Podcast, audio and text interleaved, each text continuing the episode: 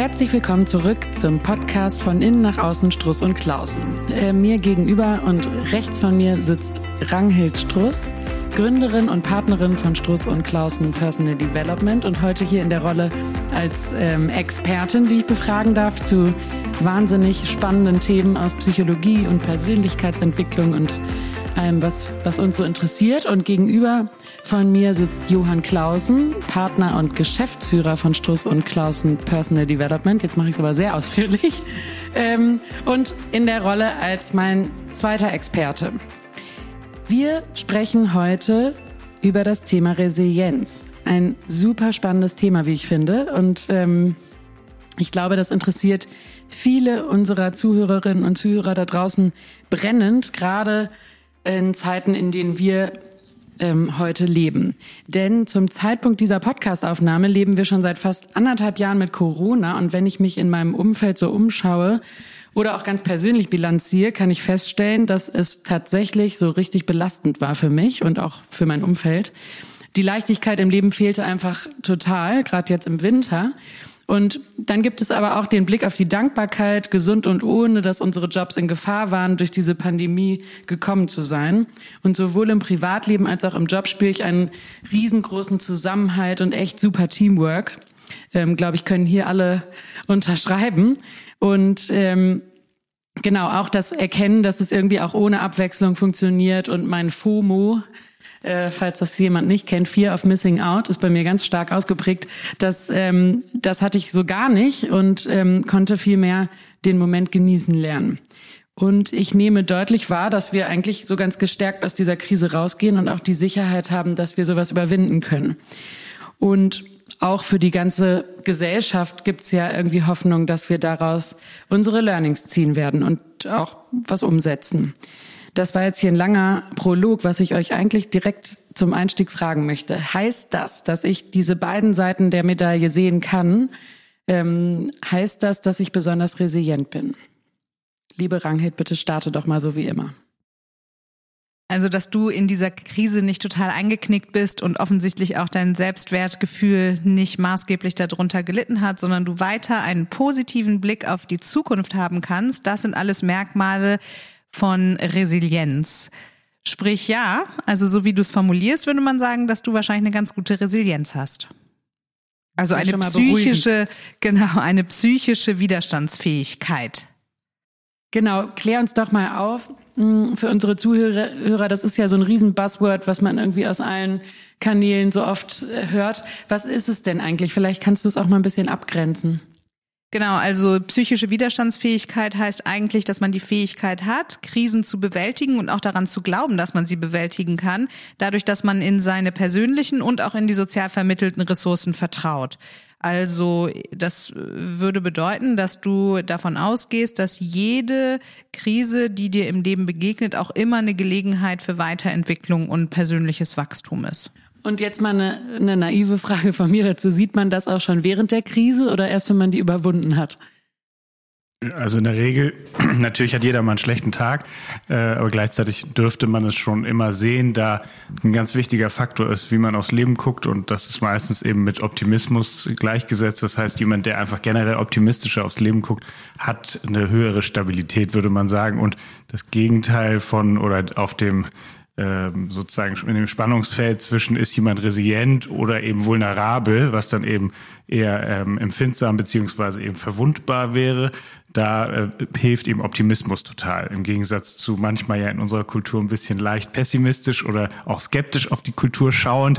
Das ist natürlich in der Krise, die sich dann auch noch so verstärkt. Automatisch kann das dann natürlich alle so ein bisschen in Strudel runterziehen. Und ich glaube, diese Phasen haben wir auch erlebt, als dann irgendwie so ein heftiger, langer Winter war und äh, wo dann wirklich, glaube ich, auch der letzte Optimist sagte, so jetzt wäre es schön, wenn wir uns mal wiedersehen.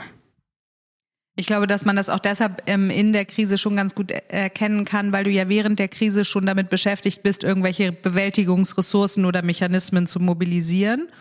Und ähm, da wird auf jeden Fall bei dem resilienten Menschen deutlich, dass er eine interne Kontrollüberzeugung hat, also ein internal locus of control, sagt man. Das heißt, dass du auch in schwierigen Zeiten immer noch daran glaubst, dass dir die Ressourcen zur Verfügung stehen, dass du Einfluss nehmen kannst. Also du würdest die Krise dann eben nicht als gegebenen Fakt begreifen, dessen Opfer du bist, sondern du hast schon während der Krise immer wieder die innere Frage, wie kann ich mich jetzt da besonders gut aufstellen? Welche Chance kann ich darin sehen? Wie kann ich bestimmte Maßnahmen ergreifen, um es mir besser gehen zu lassen? Also eine viel prozessualere Betrachtung und das würde man währenddessen ja auch schon merken. Also sowas wie zum Beispiel, keine Ahnung, viele Leute, die dann ihre Freundschaften per Zoom aufrechterhalten haben und irgendwelche Kochevents am Freitagabend gestartet haben, solche Sachen. Also so ein bisschen kreativ, lösungsorientiert. Meint ihr das damit? Genau, also ein wichtiger Faktor ist, dass man stabile und feste Verbindungen hat, also eigentlich Kontakte und äh, insofern hat man da natürlich einen Vorteil, wenn man auch die digitalen Medien nicht als Nachteil betrachtet, sondern eben die einfach lustvoll nutzt. Das ist, würde ich sagen, immer positiv. Und das Spannende ist, Resilienz heißt ja im ähm, Englischen, habe ich dann nochmal recherchiert, äh, Resilience. Und das ist da heißt es dann Spannkraft. Und äh, das finde ich irgendwie spannend, weil das ja dann eben heißt, auch wie sehr du einmal widerstandsfähig bist, aber wie robust du dann eben auch die Spannung kraftvoll halten kannst und eben eigentlich dich auch gegen an drücken kannst, wenn man so will, also gegen angehen. Genau, die Verantwortung zu übernehmen ähm, bedeutet ja nicht einfach zu sagen, okay, ich kann nichts mehr tun, ich verfalle in Stillstand, sondern die Verantwortung zu übernehmen äh, bedeutet eben auf der emotionalen Ebene genau äh, Dinge aushalten zu können, weil nicht nur Optimismus ein Zeichen von resilienten Menschen ist, sondern eben auch die Fähigkeit, positive Emotionen überhaupt zu empfinden, einen ganz wichtigen Faktor darstellt. Und das ist ja offensichtlich, dass du selbst in schwierigen Zeiten ähm, die Fähigkeit hattest, Situationen Situationen zu erleben, in denen dir bewusst war, dass du etwas Schönes empfindest. Und das ist auch auf jeden Fall etwas, was die Widerstandsfähigkeit ähm, unterstützt. Was ich mich da nur frage, ähm, hat das nicht auch was mit Erfahrung zu tun? Weil wenn ich jetzt irgendwie schon ein paar Krisen hatte in meinem Leben ähm, und die dann überwunden hatte, so das Beispiel Liebeskummer, kommt mir da direkt in den Kopf geschossen. Das denkt man ja beim ersten Mal irgendwie in der Schule, ich werde nie wieder glücklich und ähm, das war jetzt meine letzte Beziehung. Und äh, irgendwann weiß man dann, das geht auch wieder weiter. Ähm, es wird aber gleichzeitig ja auch von besonders resilienten Kindern gesprochen. Da bin ich jetzt etwas verwirrt. Wie passt das denn eigentlich zusammen? Ja, genau. Also ursprünglich kommt es ja aus der Entwicklungspsychologie, das Modell, dass man eben geschaut hat und erstmal beobachtet hat, was ja unser Lieblingsthema ist, dass man eben guckt, okay, wie zeigt sich das eigentlich in der Wirklichkeit? Und da war eben auffällig, dass es eigentlich wie so eine Grundgesamtheit an Kindern gab, die irgendwie, wo man merkte, die einen waren irgendwie widerstandsfähige.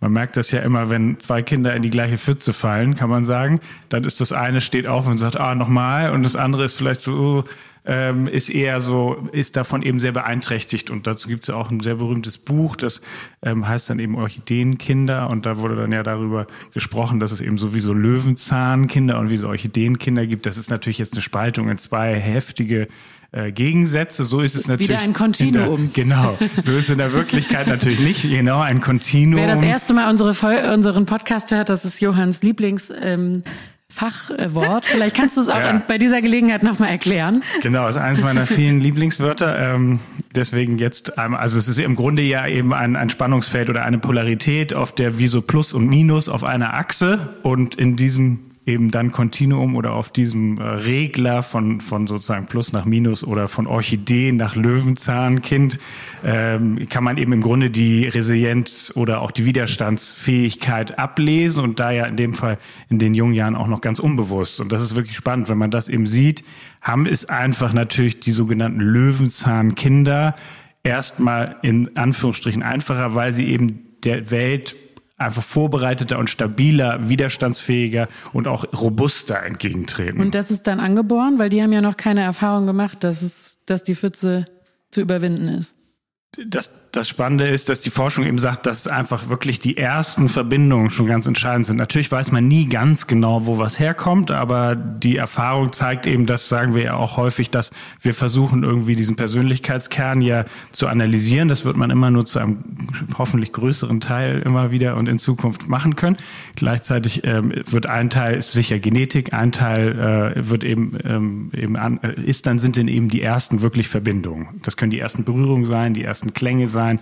Und das sollte natürlich möglichst eine vertrauensvolle, stabile äh, Beziehung sein, meistens dann natürlich zu den Eltern. Das heißt aber nicht, dass die Eltern automatisch vielleicht irgendwas gemacht haben, dass das Kind jetzt nicht merkt, dass die verbindungsstabil ist. Also keiner sollte jetzt Sorgen haben, dass man ein sehr sensibles Kind hat, äh, in dem Setting ja ein Orchideenkind und man denkt, huh, was haben wir alles falsch gemacht? Da, da gehen wir heute nicht so tief rein, weil das, da wird's auch äh, sehr äh, ambivalent. Dünnes Eis. Dünnes Eis, genau. Aber trotzdem, glaube ich, kann man eben ähm, bestimmte Eigenschaften im Kindesalter schon erkennen, die auf Resilienz ähm, Rückschlüsse ziehen lassen. Und das ist sowas wie eine gute Anpassungsfähigkeit oder dass das Kind auch belastbar ist, dass es eine gute Aufmerksamkeit hat, neugierig ist ähm, und auch so schon erste Zeichen von Selbstvertrauen und Selbstwirksamkeit zeigt. Und ähm, ein Teil ist auf jeden Fall Genetik, aber es gibt eben auch, und das ist für uns Erwachsene ja auch total schön zu wissen, finde ich, ähm, die Möglichkeit, dass man auch bestimmte Faktoren, die Resilienz positiv beeinflussen, noch weiterentwickeln kann. Also dass man auch selber die eigene Resilienz noch stärken kann.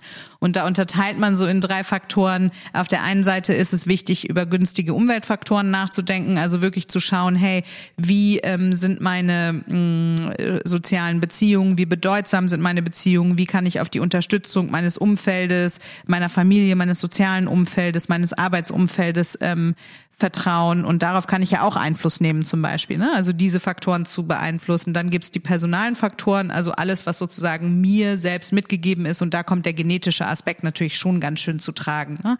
Also auch sowas wie Problemlösungsorientierung oder Emotionskontrolle. Das ist zum Beispiel auch wichtig, dass ich mich wieder äh, in einen guten emotionalen Zustand bringen kann. Wie mache ich das? Fragen äh, sich jetzt bestimmt einige Hörer. genau, ähm, also innerhalb der personalen Faktoren, darauf, wo ich sozusagen in mir selber Einfluss nehmen kann, ähm, geht es darum, die positiven Emotionen empfinden zu können und auch innerlich sozusagen die Volation, also den Wunsch zu haben, sich gut zu fühlen. Und dafür muss ich mir gute Fragen stellen und gute Gedanken haben. Das ist jetzt ein bisschen abstrakt, ich sag's mal ganz äh, konkret. Also wenn mir etwas passiert, was mich total niederschlägt, ja, sagen wir mal, ich ähm, erlebe es, dass ich plötzlich gekündigt werde oder ähm, ich erlebe eine große persönliche Krise, in dem ich rausfinde, betrogen worden zu sein oder wirklich ähm, Dinge, die mich innerlich ganz schön doll zurückwerfen, dann ist es auch vollkommen legitim, erstmal eine Phase zu haben, in der man ganz wütend ist und trauert oder ähm, sich äh, in negativen Gefühlen suhlt. Das ist sicher wichtig, das auch alles zu erleben. Aber dann gibt es im nächsten äh, Moment die Frage, ähm, welche Chance liegt da für mich drin? Wie kann ich mich da wieder rausbewegen? Und wie kann ich äh, meine Lebenssituation in anderen Teilbereichen so gestalten, dass ich mich gut fühle. Und dafür kann man auch mal in die Vergangenheit gucken und schauen, was lässt mich denn eigentlich generell gut fühlen.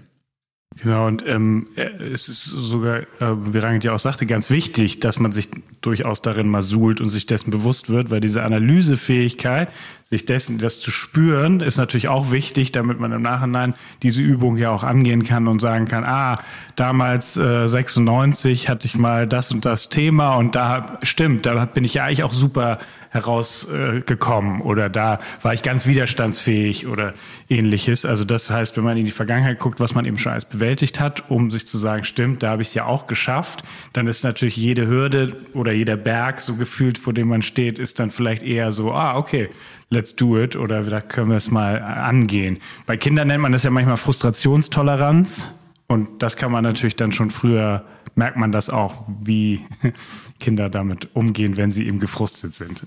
Und diese Betrachtung ähm, der Vergangenheit, das bezieht sich auch auf das, was du gerade gesagt hast, äh, Jalé, mit der Erfahrung, ähm, ist auch ein wichtiger Teil, wie man seine eigene Resilienz ähm, fördern kann, indem man eben nicht in Endszenarien und in diese Situation umfasst mein ganzes Leben denkt, sondern indem man Prozessfaktoren integriert. Also ähm, wir haben ja gerade gesagt, Umweltfaktoren, also alles, was mit Beziehungen und Verlässlichkeit in meinem Umfeld zusammenhängt, sind wichtig. Die personalen Faktoren sind wichtig, um eben in die positiven Gefühle zu kommen, aber auch äh, das Leben als Prozess zu betrachten, hat einen ganz, ganz großen Stellenwert, weil dann ist es nicht so, als wäre ich am Ende meines Buches angekommen, wenn ich eine persönliche Krise durchlebe, weil ich einen Wahnsinnsstreit mit irgendjemandem hatte, sondern dann verstehe ich, dass ich mich innerhalb eines Kapitels befinde, in dem ich auch die Möglichkeit habe, die Seite umzublättern. Also ähm, der Erfahrungshorizont zeigt, dass äh, das Leben in Phasen stattfindet und sich das klar zu machen, gibt einem innerlich den Trost, oder die Hoffnung, auch wichtige Dinge für eine gute Resilienz, dass es in Zukunft auch wieder anders sein wird. Also das Einatmen und Ausatmen, ne? dass das dass es sich eben abwechselt oder die Wellenbewegung. Was mir jetzt da noch ein bisschen fehlt, ähm, was ist denn mit so wirklichen Traumata? Also wenn jetzt gerade ein Kind irgendwie unter ganz, ganz furchtbaren Bedingungen groß wird, ähm, da, da muss ich jetzt doch nochmal nachhaken.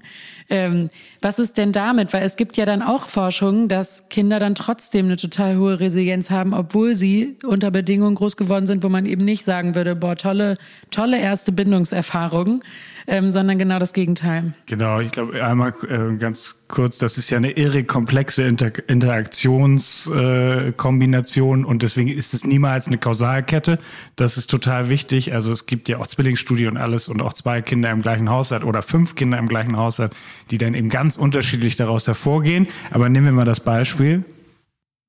Dann kann man in der Resilienzforschung auf jeden Fall erkennen, dass das diesem genetischen Aspekt einmal ähm, zugeschrieben wird. Also äh, diese Bewertung von in schlimmsten Situationen groß werden ist ja vor allen Dingen eine von außen. Natürlich leiden die Kinder auch. Letztendlich gibt es aber Kinder, die selbst in den schlimmsten, und so ist die Resilienzforschung auch entstanden, Umständen ähm, trotzdem das Gefühl haben, sie können sich da rausziehen, sie können was bewegen in der Welt. Das ist der genetische Aspekt. Und ähm, ich stimme dir total zu, Johann, diese komplexen Interaktionen, nämlich nämlich in dieser Forschung ist es auch so, dass man schon herausgefunden hat, dass diese Kinder sich häufig auf eine Person beziehen, mit der sie eine enge Bindung haben, die sie entweder bewundern oder von der sie sich geschützt, gestützt und motiviert fühlen.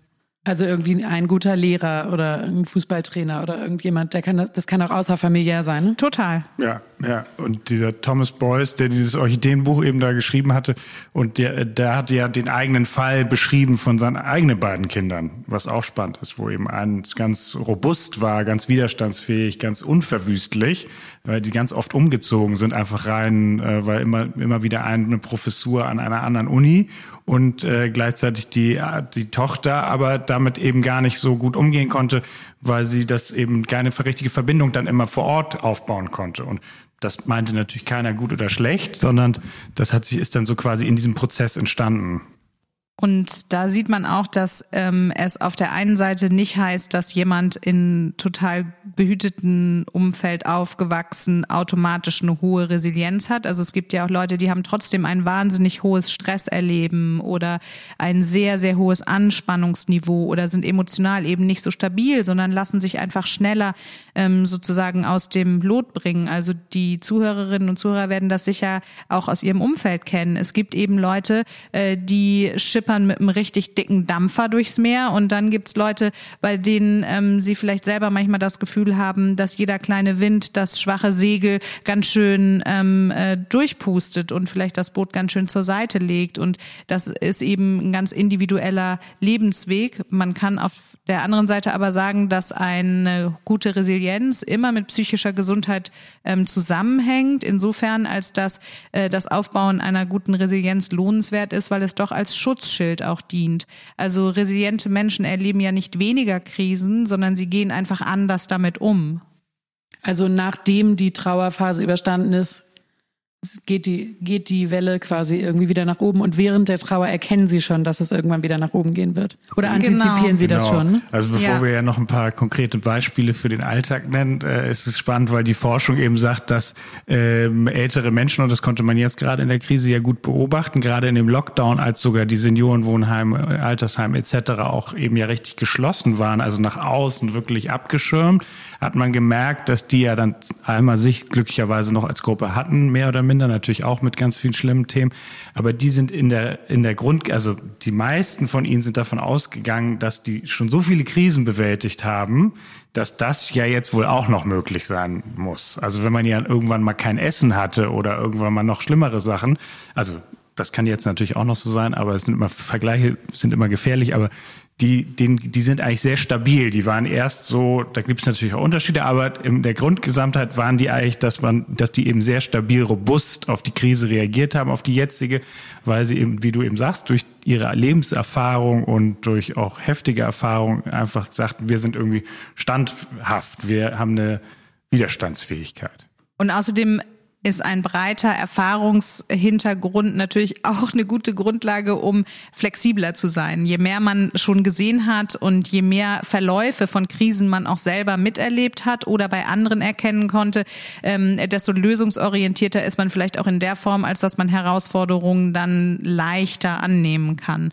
Und das ist eben ein ganz wichtiger Punkt innerhalb von Krisensituationen, wenn man jetzt vielleicht eben nicht mit so einer naturgegebenen Resilienz gesegnet ist, äh, dann gibt es die große Hoffnung und ich finde auch, dass das ein schöner Trost ist, dass man diese Widerstandsfähigkeit in sich selber weiterentwickeln kann. Und diese Flexibilität zum Beispiel, ähm, die jetzt Johann über diese ähm, Lebenserfahrung beschrieben hat, ähm, die kann man sich ja auch äh, intellektuell mal vor Augen führen, dass man sich unterschiedlichste Lebensgeschichten anschaut und sieht, hey, die Leute sind auch wieder daraus hervorgekommen. So Biografien lesen ist zum Beispiel, gut, ne? zum Beispiel. Also gerade ähm, in jeder Heldenreise Normalerweise gibt es ja immer auch eine Krisensituation und Krisensituationen sind immer mit Läuterungen verbunden. Das heißt, auf der Ebene, wo ich etwas Neues lernen möchte, wo ich über mich selbst hinauswachsen möchte, wo ich irgendwie mehr Seelen- und Charakterreife entwickeln möchte, da ist es ganz klar, dass natürlich das Leben auch eine Testphase für mich äh, integriert. Und das ist zum Beispiel etwas, was resiliente Menschen auszeichnet. Die sind erst einmal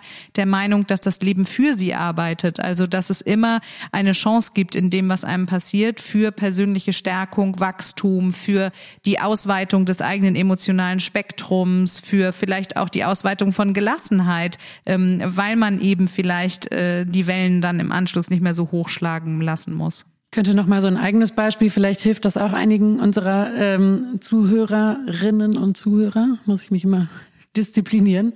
Ähm, ich habe so ein, so ein sechs Minuten Dankbarkeitstagebuch den ganzen Winter durchgeschrieben und das war wirklich super. Man schreibt morgens und abends, ich meine, da gibt's ganz viele Varianten, macht jeder so, wie er möchte. Aber was eigentlich die Message ist, egal wie man es macht, dass man eben jeden Morgen damit startet, was ist eigentlich gut, wofür bin ich dankbar. Und das können ja total kleine Dinge sein. Und da gibt's ja immer irgendwas, auch wenn man im Lockdown ist.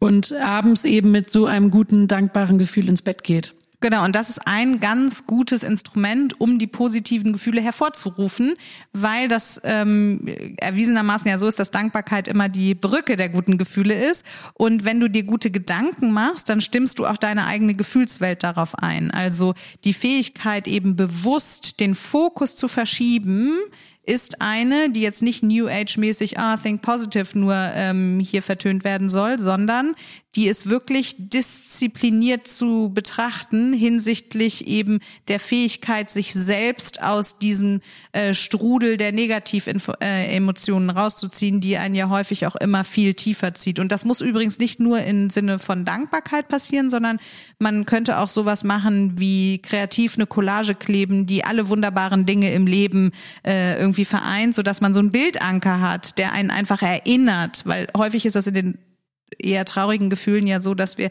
uns einfach selber kaum daran erinnern können, dass es auch etwas Positives gibt. Also solche Anker zu haben, wie ein Tagebuch zu schreiben oder eine Collage zu kleben oder ähm, vielleicht mit einem Freund oder einer Freundin zu vereinbaren, dass man sich gegenseitig an das erinnert, ähm, was einen auszeichnet im positiven Sinne. Solche äh, Dinge sind gut und das Beruhigende daran ist, dass es eben dann dadurch nicht nur altersbezogen ist. Also nicht jeder ältere Mensch ist sozusagen gelassener oder äh, äh, resilienter, äh, weil man eben schon einen gesunden Realismus auch braucht. Also denn was wir auch nicht raten, ist, dass man einfach jetzt überall nur optimistisch äh, und vollkommen äh, visionär immer drauf guckt, sondern dass man schon auch dann ehrlich betrachtet, was ist in dieser Situation eben auch gerade möglich. Ja. Also es geht wie immer um, um Balance, ne? genau, es geht, glaube ich, auch um eine authentische Betrachtung der eigenen Möglichkeiten, aber eben auch nicht um Schwarzmalerei. Also äh, wer eine Krise wie eine Einbahnstraße, Sackgasse ohne Wendehammer sieht, dem geht es natürlich nachhaltig schlechter als jemand, der sagt, ja, ich erkenne meine äh, traurigen, negativen, wütenden, einsamen, frustrierten Gefühle an und ich sorge für mich. Also das Gefühl der Selbstwirksamkeit, also das Vertrauen darin, die eigenen Umstände auch gestalten zu können, wirklich im inneren Dialog auch anzugehen. Und das ist logischerweise einfacher, wenn man eben optimistischer äh, denkt und gleichzeitig auch eben emotional stabiler ist, logischerweise, also gefühlsstabiler und eben auch generell mehr Kontaktfreude hat. Und auch äh, um Hilfe bittet, ne? Also nicht nur genau, Kontaktfreude genau. ins ja. allein, also, sondern auch wirklich sagt, Leute, mir geht's schlecht, ich brauche mal jemanden, der jeden Morgen mit mir äh, einen Spaziergang an der frischen Luft mache, damit ich schon mal gestärkt in den Tag starte eben auch die eigenen Bedürfnisse kennen und dann gleichzeitig aber auch wissen, was vielleicht eben einfach mal in einer gewissen Situation auch über einen Zeitraum nicht möglich ist und dafür dann einen adäquaten Ersatz sich auszudenken und sei es eben jeden Abend mit einer guten Freundin fünf Minuten, kann man ja auch gemeinsam das Tagebuch der Dankbarkeit über ein digitales Medium schreiben.